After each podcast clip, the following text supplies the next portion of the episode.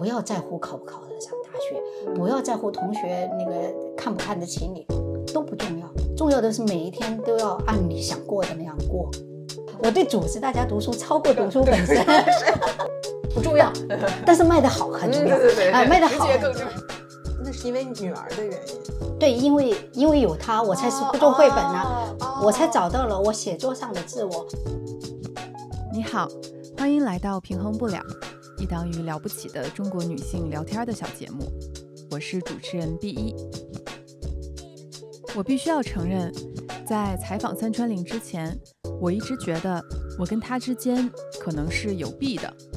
她的那些头衔——童书出版人、儿童教育作家、知名自媒体“童书妈妈”三川玲创始人，都是紧紧围绕着儿童教育这件事儿展开的。而我，作为一名还没有成为母亲的女青年，对她的事业所涉及的这些领域，确实感到十分陌生。然而，三川玲的成长经历，却又让我有种强烈的亲切感。与我的母亲一样，三川玲也是中文系毕业，媒体人背景，并同样是在生下女儿后开始创业。唯一不同的是，我母亲当年选择了做儿童杂志，而三川玲则是在微信公众号这一新媒体里找到了自己的天地。带着几分陌生与几分亲切感，我与爽朗自信的重庆姑娘三川玲进行了这次聊天儿。您反复提到这个小时候对阅读和写作，就写作很早就特别感兴趣了。啊、这是什么时候开始就产生的兴趣呢？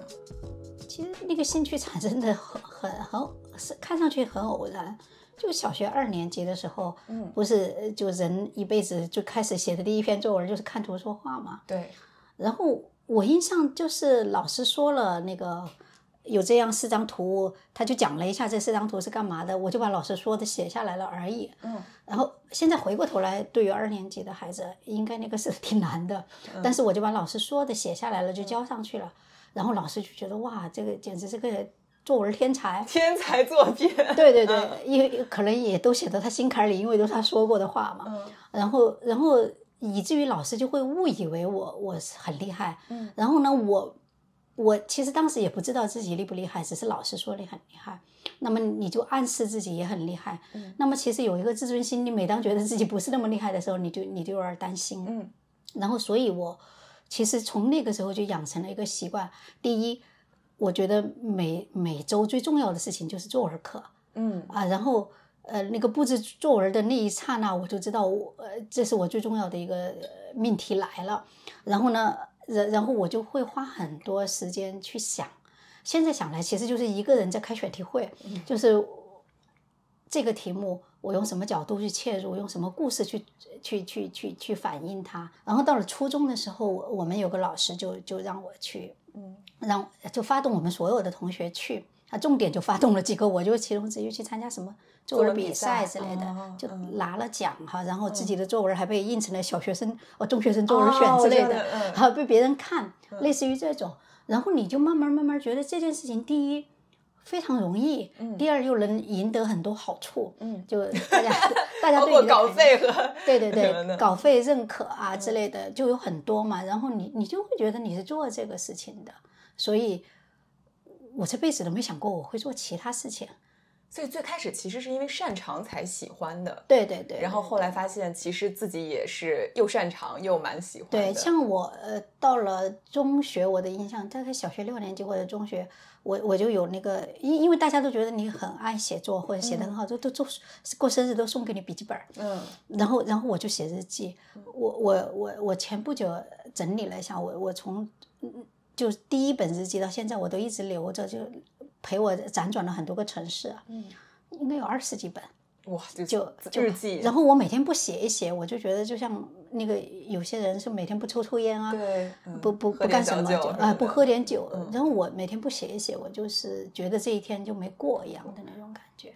就是其实很小就是有表达欲，然后也有想象力，喜欢写作，对然后就想着就是从中学开始，我就是要成为一个专业的写作者嘛，当作家。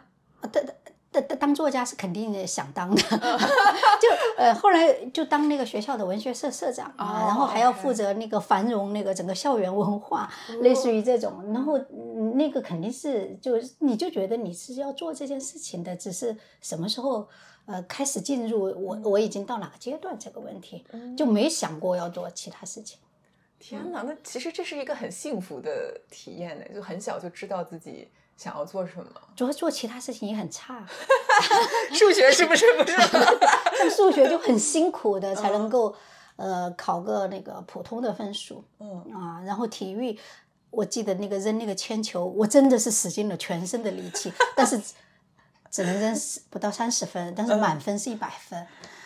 但是一写作文就是对写一下，人家都觉得就写作文像坐牢一样，然后我就觉得哎呀，全世界最幸福的事情就是这个。然后就觉得用脚都可以写，根本不用手啊。对，那因为我想，因为您后来去了中文系，就开始等于是往这个方向进行专业的这个高等教育的一个培培养。对，那是我想象中在那种环境里，等于大家都是比中学肯定要更人才济济嘛。他会不会什么时候开始有一点点受挫，或者意识到？也有很多写的很好的。不，我读北大北大中文系可能会这样子，但是我读的大学也是最好。好的，好的。我读的是那个华南师范大学的中文系，呃，我们大部分是应该是去当老师的。哦。然后呢，其实就来了一些可能师范还有一个特征是什么？就家里比较穷的孩子，因因为我们 我们是每个月还要发饭票的那种，就是算是国家养起来的那种大学生。嗯。这就他跟其他的同学没有什么区别，嗯，没有什么区别，然后就依然是就是，你就觉得他们读中文挺痛苦的，他们就不该 就不该读这个，对，大部分同学还是还是不行的。那您小时候也就是随着喜欢写作，就也喜欢阅读了？啊，对对，阅读是，我这个人其实其实其实我后来想，我其实挺不爱与人交往啊，与人社交的，我不爱。这件事情，因为我很爱跟人聊天儿，嗯，但是正常人的社交不是聊天儿，正常人是一起吃卡拉 OK 啊，啊，吃火锅呀，嗯，呃，或或或或者玩其他的东西。他其实，哦，四川还有打麻将哈，我们初中生。都会一起打麻将，对对对，但是我这些我是重庆人，是对对对对对，天哪，重庆高中生好酷，对我就觉得那些我都不喜欢，然后那那你就只有一个人的消遣啊，一个人的消遣就要要么找个人来陪你说话啊，然后我的一大爱好就是暑假给同学写信啊，然后 你就可以写嘛，又又。跟人有交往，而且用你舒服的方式在交往。嗯，然后还有就是看书呗，就就就是你一个人相处的，跟跟自己度过时光。你你要找一种你自己舒服的方式。嗯，因因为你跟别人去唱几次卡拉 OK，你还是觉得很勉强。嗯，很累，是不是？对对对，你不享受那种呃。度过时光的方法，哪怕是在青春期，就大家都比较喜欢热闹的时候，也是跟自己相处对比较多一些。对我现在也发现我不爱跟人，不过我自从我自由了之后，自由就是就 就是创业之后，我就永远不跟我不喜欢的人吃饭啊 喝酒，然后我才发现哦，原来我就喜欢过这样的生活，而而不是什么。但您是跟喜欢跟人聊天的啊？对对对。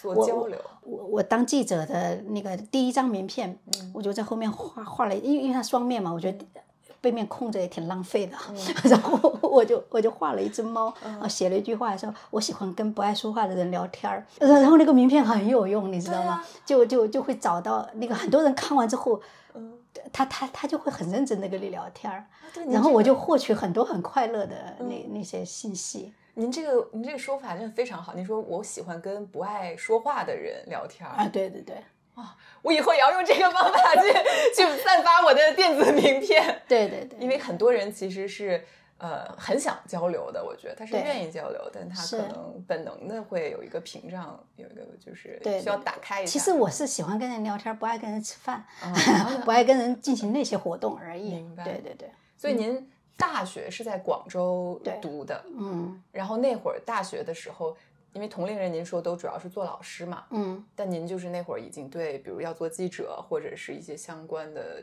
其他的一些工作有了一个一个职业上的想法吗？其实最受折磨的是大学，嗯，当时大学的时候就很想当作家嘛，我我我也原先以为中文系就是当作家呀，哪知道是去当老师，觉得特别沮丧。然后就因为二年级就写了蛮多小说，发表在很好的文学刊物上了。其实你要继续往下走是可以走的，嗯，但是我就觉得我走不下去，或者说你你就觉得很痛苦那种感觉。因为我在大学也当文学社的社长，嗯，然后我会我就会请一些作家来校园里面讲讲讲课啊之类的，还是很渴望成为他。然后我就试一试有有些小说，啊，写了一些短篇、长篇，就我发现我写不了。然后那个时候我就觉得走不下去全职作家的这个。我我我是我当时在想，可能我还年年轻，嗯，那个等我年纪大一点点，可能我我就能积淀出来写写一些更好的东西。结果，结果你年轻时年轻的，就发现韩寒显然比我小，哎，他怎么就这么出名了？然后你就一步一步的发现，你没有任何借口，你就是你就是走不到那条路的顶峰。这是您在大三的时候有大三大四就发现这种感觉了，那也蛮早的就产生这个感觉，你就就有一种挺强的幻灭感，你就觉得你本来想做这件事情。啊，不过当时也有很多，因因为年轻，也有很多其他的那种好玩的事情诱惑你嘛，啊，谈谈恋爱啊，那个那个那个赚赚广告公司赚赚钱啊，啊，类似于这种也也会诱惑你，然后你就不会是那么专注的只做这样一件事情。那所以后来就是慢慢的，等于随着当记者什么，就不把做想当作家作为一个终身职业的一个一个目标了。对。当时也想的没那么清晰了，反正当记者也接下来了，也一直做文字工作，也也许老了能写长篇。我就觉得，反正我我就应该跟文字打交道，然后我对我就去做记，算是去做杂志去了，就是去杂志做做媒体。对对对，我还做了一段时间广告，哦，就大学期间那个。好像二年级、三年级的时候就去一个广告公司，呃，做做做那个文案，嗯嗯，然后那个变成我们全系最有钱的人，因为那个工资很很高嘛。您的故事目前听起来非常凡尔赛，就是又又擅长作文，还然后又写作，还能够在比较早的时候就已经能养活自己了。对对对，很早就养活自己，然后稿费也很多，然后广告啊，去广告公司工作嘛。但是我当时去广告公司是一千多块钱一个月。对，就就去上两天班，一个一个星期去上。那应该可以，就是买很多漂亮的衣服啊，然后可以玩乐，都已经比较能满足的状态。我我就很我就很有钱，然后一切都按我自己安排，我想怎么过就怎么过。那就是就业，然后当记者，也就是一个顺其自然的结果。我当时去教育实习的时候，我们肯定师范都要去当实习老师嘛。嗯。然后去去去去那学校弄了一个月还是两个月之后，我是彻底不想当老师。然后我觉得主要是那个要要教那些东西，以及要按那种方式教。嗯，我我觉得我我觉得这不是我想要的人生。后来就去一个杂志做编辑和记者。那像您这种选择，是不是比较是大部分同学是不是还是当老师？对呀，那个因为我们那个算是南方最好的师范大学啊，基本上那个都是留在广州啊、深圳这种炙手可热的那种学校里面。这么感觉您很叛逆，目前听上去就是这个都是自主性非常强的一个。对对对，就就我觉得最最幸福的就是自由。我就大概大学。一年级下学期开始，我我就我我我就不需要家里给我任何钱了，嗯，就接下来的职业啊什么，就都是自己的一个一个选择。嗯，我看您当记者是做还做过一段生活方式类的记者，是不是？对，就是其实其其实就是时尚杂志，但是因为做做的比较，但广州其实还是不适合做时尚杂志，还有我本人其实不适合做时尚杂志，但是当时你必须得找一个地方去。呃，做文字工作嘛，啊，当时就是我的那个时代是就是这种时尚杂志的黄金时代。明白。黄金时代就是比如说像我们都知道 LV 啊、GUCCI 啊这些，其实就靠那一代杂志的启蒙。明白。等于您在做记者，主要是就是在时尚杂志做的这一段经历。对。哦，做了十年。哦，做了十，您做了十年的对对记者，对对对对对。哦，我我以为比这个要短 短一些。对，那那个还是有点腐蚀人的，因为那个那个那个杂志纸醉金迷。不是，他太他太他自由的时间太多了，因为他也肯定目测不能做到全国领先，所以你也没有那种什么穿普拉达的女魔头的那种压力，没有的，反正你做不不可能做出那好。但是呢，其实你想采访谁，你都能采访得到。然后我好奇的人，我都能去接近他。然后收入也还可以，啊，然后又很相对来说又没什么压力。那后来离开是因为什么什么契机呢？到了十年后，就杂志就倒闭潮了。我是亲自把我们杂志的葬礼办完了。Oh my god！然后我还是比较负责任的。当当时是因为我们那个杂志本身就隶属于一个出版社，它是一个出版社办的。那当时我们杂志社的老大又去出版社当社长去了。嗯。然后呢，他就。他的因因为我们这个杂志是他亲手创办的，他就他他肯定就很关心我们，也是他职业生命很长一段时间都是跟我们在一起的嘛。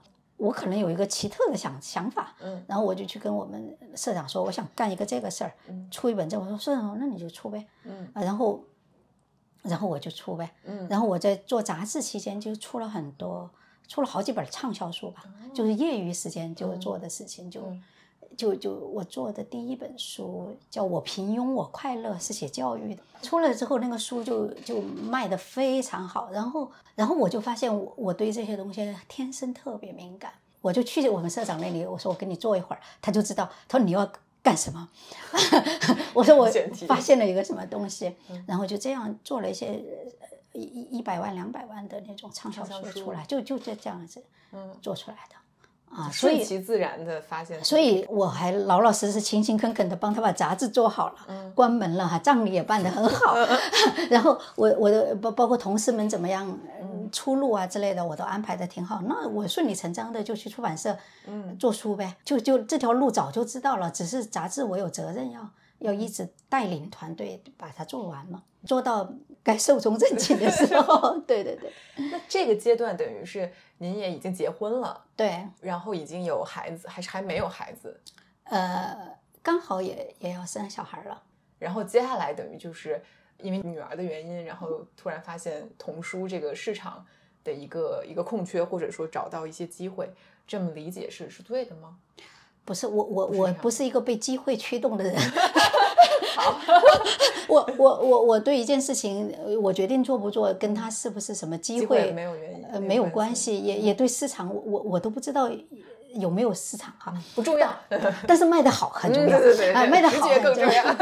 然后我当时是觉得那个，哎，绘本这个东西，其实是当了妈妈之后才真正意识到世界上有这样一个东西，嗯，平时在我眼中就没有这个东西，哎，我我看见的可能会是其他的东西。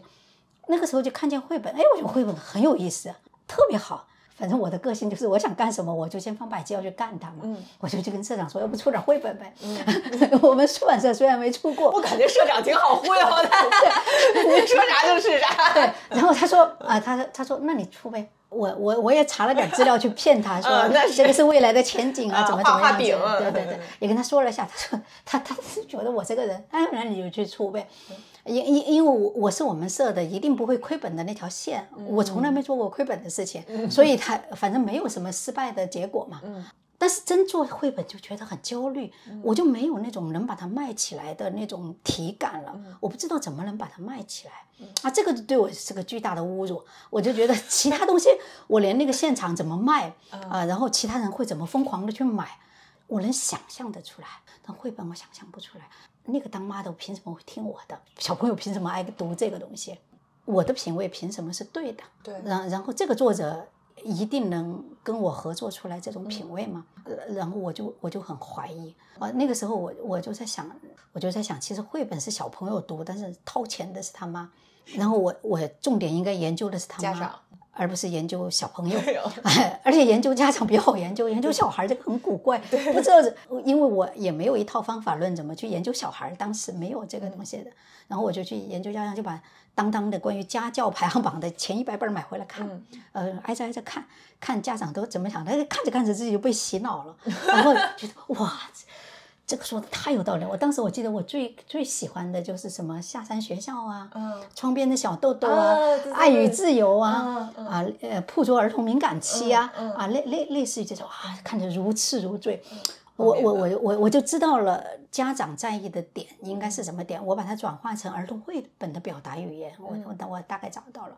然后当时其实就是因为因为老读这些书，我就是那种哎喜喜欢大放厥词的人，然 后就见见人就要推销一下我的观点啊。然后我我说我认为儿童应该这么教育啊，我认为。应该怎么怎么样？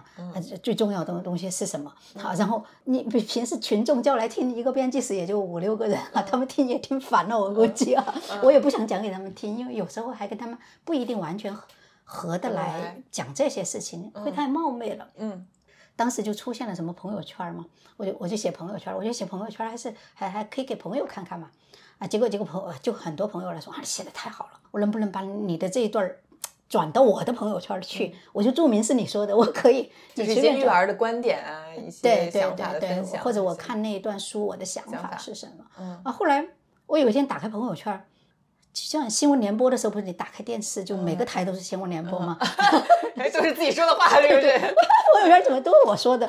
我仔细一看都是我说的，他们都发的是一样。哎，我突然就觉得这个很有意思，就那种新闻朋友圈新闻联播演了好几次之后，我就有一个好朋友也是新周刊的，他就过来跟我说，他他说你可以写个微信公众号。我说啥是微信公众号？他说你写嘛，肯定会爆。我说我说不行，我说博客我也认真写了，不行。微博我也认真写了，也不行。他说你佛系，他说反正你也没有什么损失，你把你现在朋友圈的搬过去就好了。我想了下，也没有什么损失，说不定能写出来呢。反正我也有那种强烈的抒情欲，所以要表达。对对对。呃，换个地方抒一下情也没关系，而且咱们又做媒体的，怎么排版啥的还是会的。嗯，然后就就就去做。结果当时我先生因为来北京创业，他就就把投资人的钱给烧光了，然后他不好意思再在那里蹲着，就就自己回家，就就把工作没了。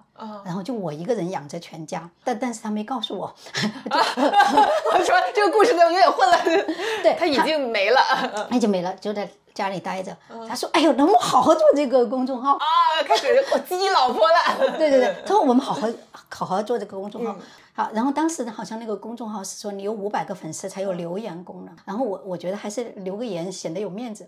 我说我说那我们来发动朋友圈的所有的来当粉丝，这样子我们就有留言功能了。我就说我需要，然后我就找我那些朋友，我给他们理了一个私信，我说你得负责写一段话，就说你认识我。”的那个山川是一个什么样的人？哇！你要保证他写写的公众号是值得看的，大概就是这样一个意思。结果我的大部分朋友都从了啊，然后一夜之间就有一千粉丝，哇塞！这都真爱朋友，真朋友。对对对对对，然后突然发现一篇稿子都没有，然 后我们说这得做下去了，不能说想做就做，不做就不做了，因因为已经拉了那么多朋友下水了。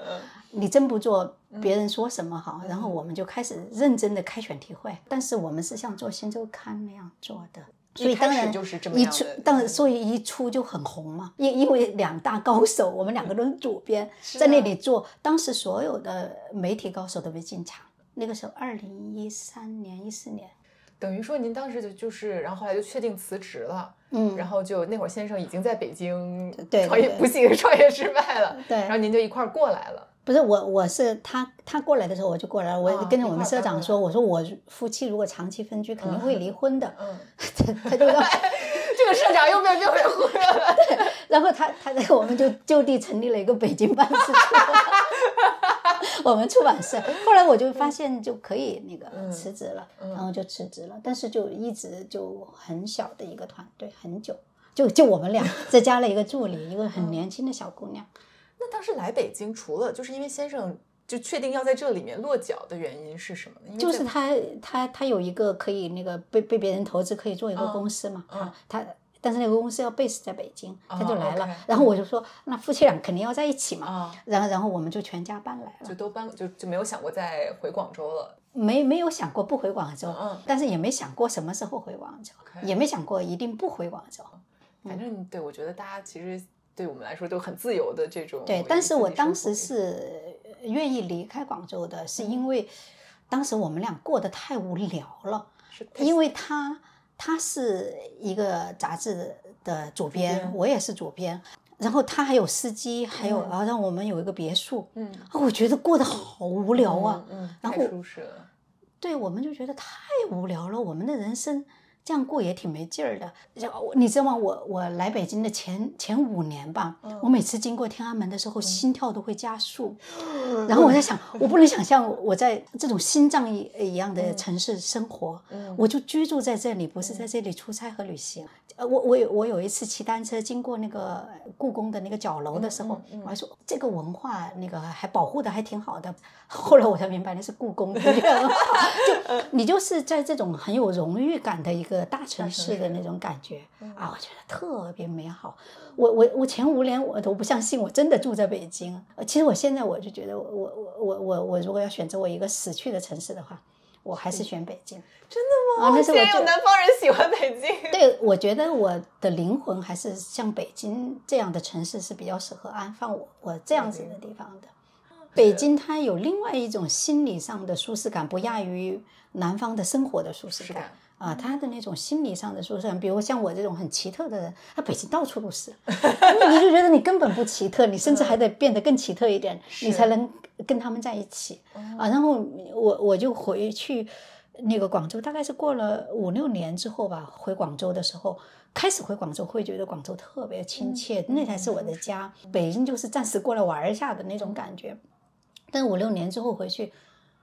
我下去之后，第一个感觉是太潮湿、太热了。我以前是嫌弃北京太干了，太干了。像我在广州生活了十八年，但是我还是觉得，就是说那种你那种特别奇怪的那些想法呀，或者你追求那种灵魂的自由啊，好，好像你在广州说这种事情就很奇怪。广东人讲究实事求是嘛，闷声发大财嘛，啊，就大家不要吭声儿，就那样子。我有一个问题也写到，就是好奇嘛，就一般这种夫妻档创业，嗯，然后而且我看就是白老师是不是他也要写内容，就是内容上两个人也要去搞后台的这些管管理运营也要一起来做，对，这个事儿是对您们来说是个挑战吗？还是是很自然的一个一个事情呢？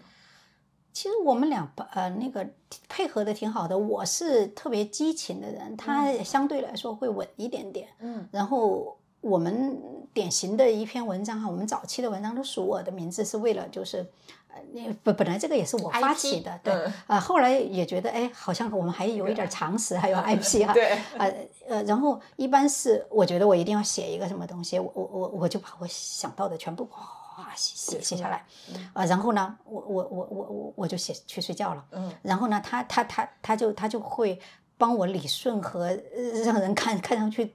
读得下去一点，很重要。对对对，另外他非常博学，嗯，而且他比我其实更追求精神生活，然后他还会给我加一些很高大上的精神追求的东西。然后两个人等于共同的一个互相添加，但是数的是我一个人的名字，所以他们经常从我身上看见男人的那一面，其实是他的啊。其实对对对 对对，因因为我我当时我们因为写书评写的非常好。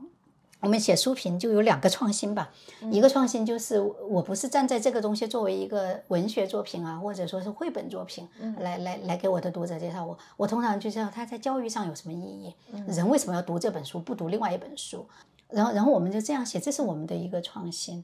然后，然后另外一个就是我是出版人，嗯，我知道已经出版的有哪些东西，然后我不会推荐一些你根本买不到的，嗯，因为因为很多人追求啊那个这部书都绝版了，不再版了之类的，类类似于我没有这种双文化人的角度，我觉得那个角度很可笑。一个一个书不能印，最大的原因是因为肯不值得印，最大的原因是因为不值得印。呃，其次有少量极少极少的，真的是叫做明珠蒙尘哈，大部分是不值得再印了，所以。绝版了，所以绝版没什么值得说的，这是我真正认为的哈。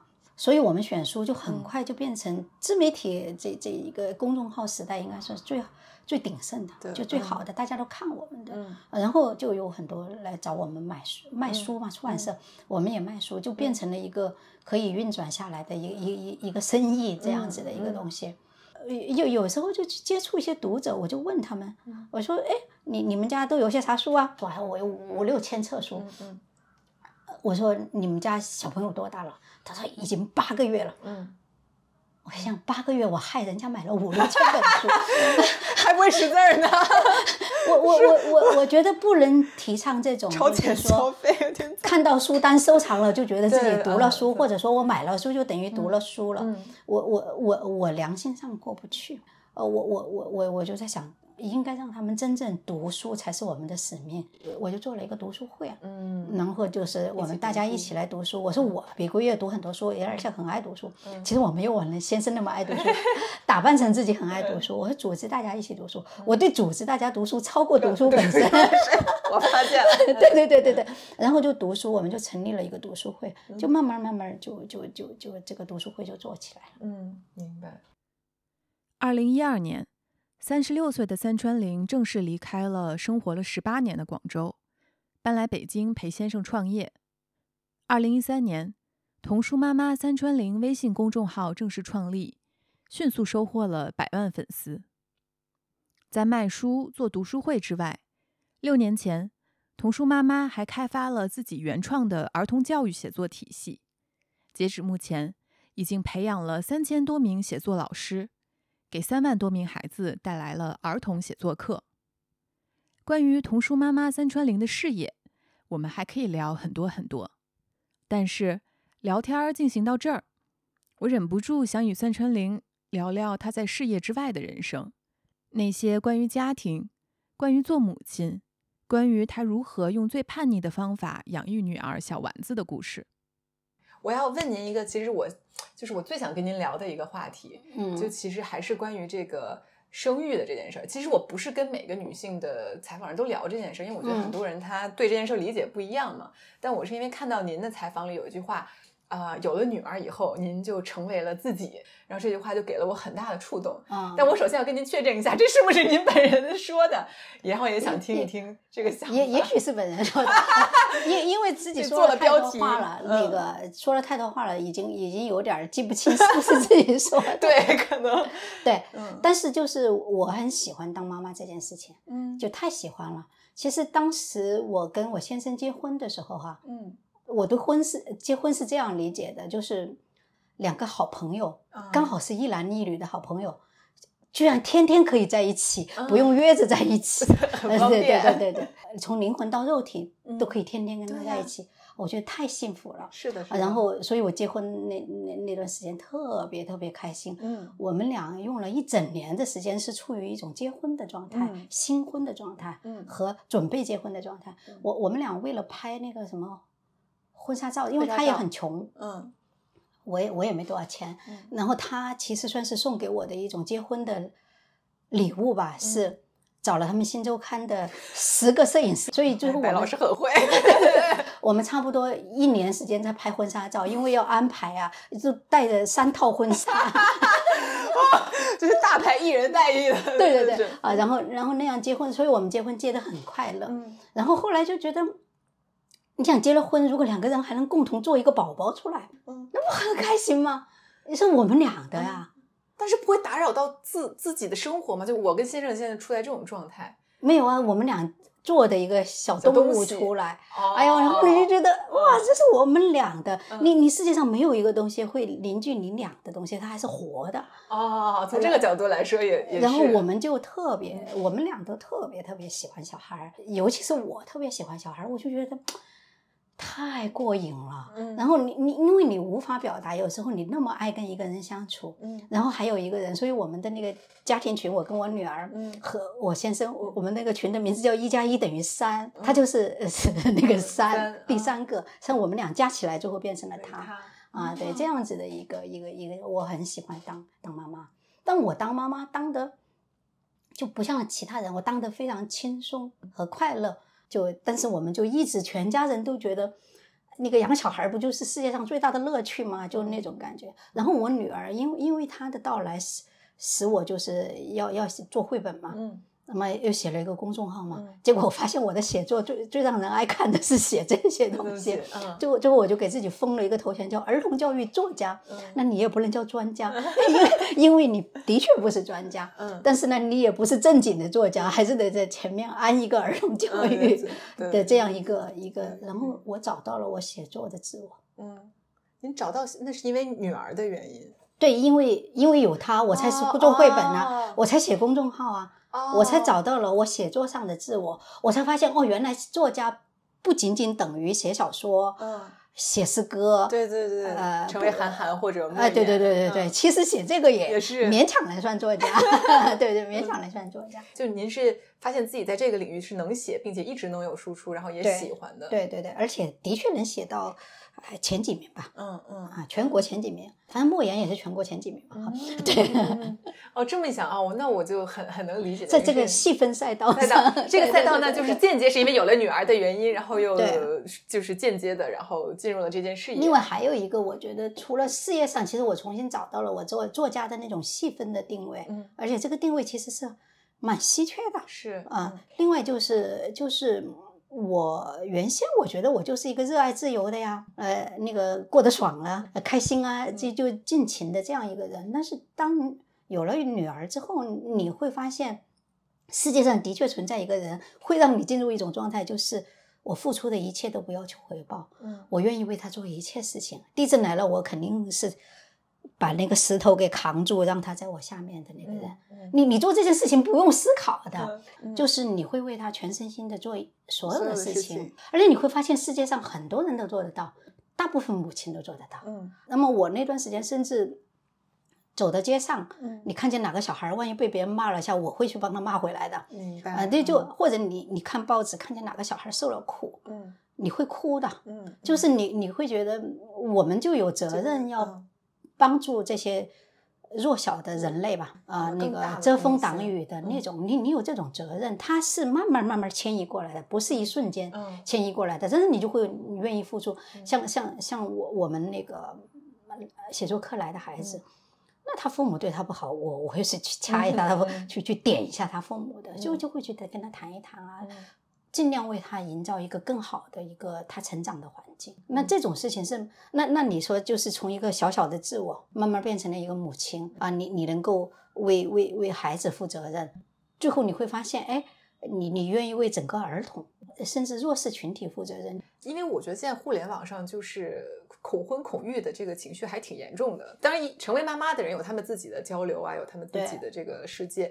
但像我这种还没有成为母亲的，就是看到很多也会有很多负面的一个一个讯息。然后我自己也会开始思考，比如说，呃，您会觉得有某一部分的自我被生育这件事儿挤压了吗？或者说，其实压根儿就不是个问题，这是个伪命题？我我我我觉得人生取决于你对你人生的解释和定义。你同样是经历一个人生，你认为这个是快乐还是不快乐？我觉得更重要的是取决于你对这件事情的定义。那么，首先你结婚，你肯定是要愿意结婚，而不是被社会胁迫结婚。嗯那那你一个特别喜欢的男生在你眼前，你天天可以跟他在一起，你为什么要恐婚呢？嗯嗯嗯。这全世界可能唯一的一个人，你可以跟他天天在一起，你为什么要恐婚呢？那不是应该向往才对的吗？比如说可以跟那个什么王力宏或者谁 结婚啊，那我也可以，对，是吧？呃，如果是那样一个人，其实你，那那你不存在恐婚了。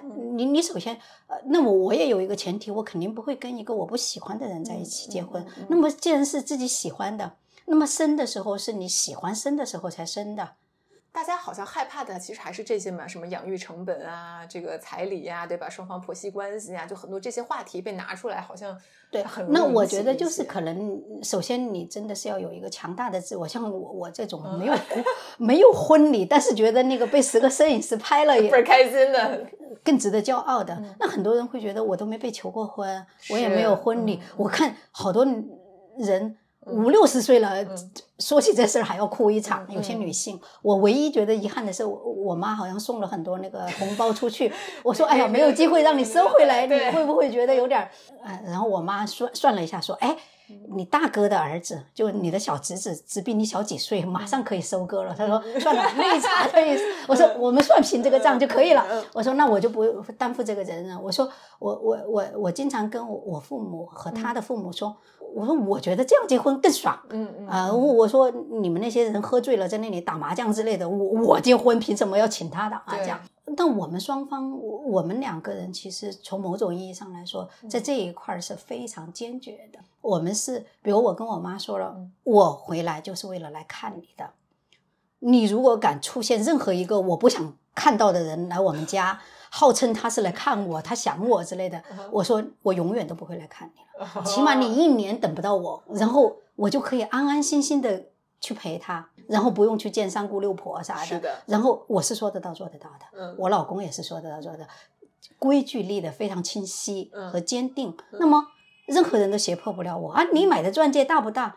都我我从来这些人就不在我的人生范围内，但这不存在这个问题。那同样，比如因为因为我是写儿童教育这一块文章的，那比如说考不考什么名校，他压根儿绑架不了我。我心目当中追求的不是这个东西，我追求的是另外的东西。我非常清晰，我要什么。我经常跟我们的读者说，我说你每天问自己三个问题：第一，你把一个生命带到这个世界上来，如果不是被骗婚骗育的，你你是亲自愿意生下来的一个孩子，你为什么要把他带到这个世界上来？你希望他度过一个什么样的人生？你必须要问，每天问一次这个问题。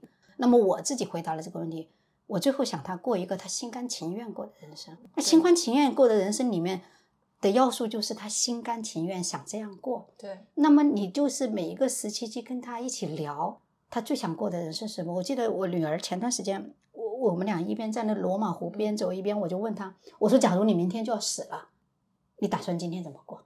你就这样过，以后的每一天都这样过，不要在乎考不考得上大学，不要在乎同学那个看不看得起你，都不重要。重要的是每一天都要按你想过的那样过。你先保证今天按你想过的过，明天你真的想打游戏你就打游戏，你真的想画画你就画画，你真的想怎么过？”然后，然后我说你要不写个清单给我？他说不必了，谢谢。然后我他他他明白我的意思了。嗯，如果说结婚、生小孩、养小孩，小孩怎么长都是按你自己选择的过，你自己选择的，你自己负责任的，你就那样过，那有什么好恐婚恐育的呢？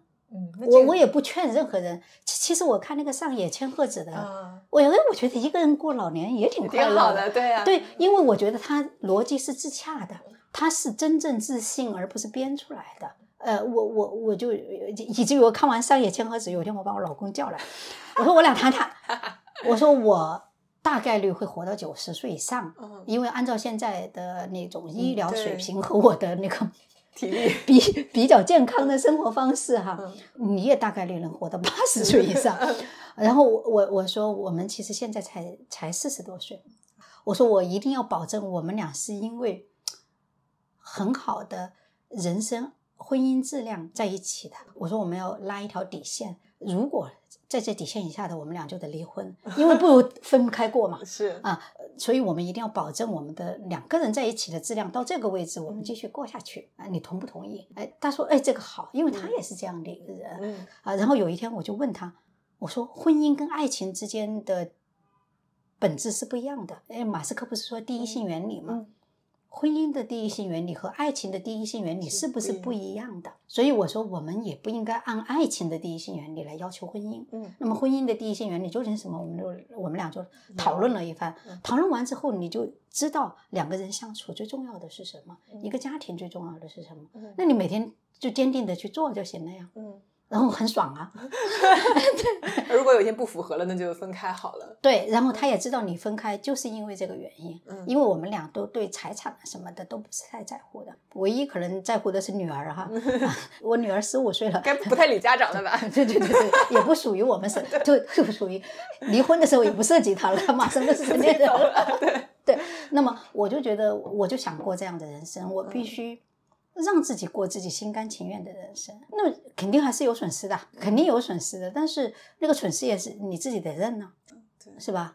但是我不知道，我刚刚突然想到，比如您的读者，比如现在咱们童书妈妈读的，因为叫妈妈嘛，是不是主要还是以母亲为主？是。那父亲这个角色，这些年从您用户的数据里，比如是有在越来越多的吗？还是没有越来越多？差不多还是那么多，都比较少。因为好像就育儿这件事情，还是还是大部分的女性在承担、在关注这件事情。就是我就想说，从您的视角，有没有关注到男性参与育儿相关话题的一个一个比例的变化呢？我觉得，如果从育儿风格来说，我更像男性，因为这件事情本身就不值得花这么多时间。然后，但是女性喜欢花这么多时间。我觉得不是因为男性不关心，而是男性不喜欢用这么多时间这么琐碎的去做这件事情。那比如您家里您先生，嗯，也是还是他会更细腻一些嘛？因为像我先生，他比我们家全部都不细腻。哦，好的，那就是就是自自由生长这样。就我们家相处的时间非常多，就三个人在一起，但是我们不细腻，嗯，然后也没有没有那种可衡量、可评估，或者说是世俗评估标准，我们都。都不遵守，都在这个价值体系之外。对对对，所以所以我们三个人觉得重要的不是那些，然后我们三个人可能每每周要一起看个电影，啊，搂在一起看，啊，每天要那个聊十分钟的天儿，啊，是是规定时间的，每每每天必须要这样聊，然后我们一起，我认为是我人生就是家庭生活最幸福的时光。然后我们我们三个人会每天一起阅读一个小时，一起写一个小时，再一起聊一会儿。就每天都会这样，然后我觉得太开心了。嗯嗯，我不知道这叫育儿还是叫什么，但是我认为这叫家庭生活。我很喜欢这样的家庭生活。您之前有我看您讲过，您女儿有一年就是有休学一年，是不是？那是哪一年的事情啊？就是二零一九年的十一月十一号。哦，那疫情之前。对对对，开始。好明智，正好之后就疫情了。对对对对对，我们也万万没想到，全国人民都疫情了，都休学了，都都都都间隔年了。那能不能就跟我分享一下这个当时是怎么做出这个决定的？呢？因为我觉得还是很很了不起。哎呀，我觉得我首先真的是按照我的那个思想嘛，我不太在乎外在的评价，也他可能是他们班唯一没有去上什么学而思啥的那样一个小朋友。有一年那个国庆节哈，就就就就是他初一的那个国庆节，九月份不开学吗？国庆节。呃，我说，哎，我们 happy 一下吧，我还计划了一下我们一家怎么玩之类的。他说，我等我作业做完，我们就可以去玩。然后我就去看了他的作业。以我这种高考考的还挺好的人，看不懂。初一，如果他是一个实事求是的孩子，嗯，他在七天是绝对不能完成这些作业的。啊，明白。就他如果如果他不弄虚作假，嗯，有些东西去抄抄，或者有些东西就糊弄糊弄啊，然后。我详细的把他的每个作业都做了一遍，和陪他做了一下。我我觉得我我我陪他做到第五天的时候，我觉得我已经受不了了。我觉得国庆节这这种国家法定假日，你最多做两天作业，最多三天我能接受。你七天都做还做不完，嗯，我觉得这就不符合人性。而而且这这，如果我还赞同这样的教育，就等于是对我的人生的否定。我的孩子。应当这样长大吗？我把他生下来带到这个世界，就应该告诉他世界就是这样子的，所以你该这样去做吗？嗯，就是产生了。我欺骗不了我自己，也欺骗不了我的孩子。嗯，我我就我就我就说那个，就说咱们搞个间隔年吧，因为搞个为啥搞间隔年？因为也找不到下一个学校。缓冲一下，对对对，我说，哎，但是一一一弄搞间隔年，我们全家就很兴奋，很很酷，是吧？啊，觉得第一好酷，就跟我们当年从广州把别墅什么的都扔掉了，来北京的那种快乐感就突然出来了，嗯，就把把那么一个名校扔掉，我们我们先搞个间隔年，整一整试试，然后然后然后我就说。哎，我们每天必须要有一天去那个去玩儿，啊，去去把北京的所有该玩的地方去玩一遍。我说，但是我周末要给孩子们上课嘛，我有写作课，所以我说我们选周一到周五的其中一天，所有的人都在上班儿。嗯，哎，太辛苦。上学的时候，咱们去北海公园逛逛啊，去哪里？这每个月我们去。就火车票去哪里，我们任选一个城市，咵就坐过去，就在那里过一个周末回来。然后我们我们就去了济南。然后我现在还记得，我们去了济南之后回来的火车上，我们三个人就一起写作，然后把济南的写，就刚好。到站就三个人都写完了，就相视而笑。然后我们还把三个人的作文放在一起，让网友投票谁排第一。然后小丸子荣登第一，心肯定的。对对对啊！然后那个时候就有很多人来找我，什么游轮公司就说：“哎呦，你们世界要去游轮一番。”啊，或者个，我感觉不但那个这个间隔年好像还能赚很多钱，还能过得很精彩。所以那个间隔年就还没开始精彩的过呢。就没了啊，然后就疫情了。但是过了那种很平静的，我我我觉得可能这会是我们三个人一生待在一起最多的时间。但后来小丸子还是得去上学，是吧？后来他就他不就他就他就去这去去面试了两个学校嘛，然后 一个学校就不要他，说哎呀你得补补啥，然后另外一个学校说哇你很好啊，你不用那个，因为他少学了一年嘛，他说你不用，你可以直接读八年级。他说这个学校好，然后就去那个学校了，而且去了那个学校才发现那个学校是全北京以佛系著名的学校，太好太好了，符合一拍即合，然后就会越来越觉。得那个学校好。那像您刚刚说的，就是毕竟咱还得活到九十岁，对，接下来的人生还有这么长，还得活一半呢。嗯，就是您有什么必须觉得一定要这么活的一些一些设想吗？一些具体的，比如要要去旅行，要学什么，还是说咱们就还是走一步看一步，漫长的人生。主要是现在我觉得过的人生，我觉得我大概，其实我觉得我几乎几几乎从读大学开始过的人生，都是我想过的人生。从来不是说等等这段过完了，我我去过一个好人生。所所以，我他他我看见你的问题里面有退休之后，我觉得我不存在一个退休的问题。嗯，因为如果退休就意味着我可以不做现在的事情了。但是现在事情就是我最想做的呀。嗯，我每天都做着我最想做的事情。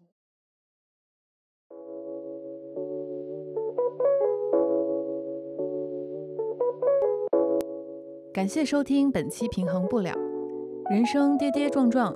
平衡不了也很好，感谢我的先生艺伎为节目进行剪辑，并成为本期节目的第一位男性试听人。我是 B 一，下次见。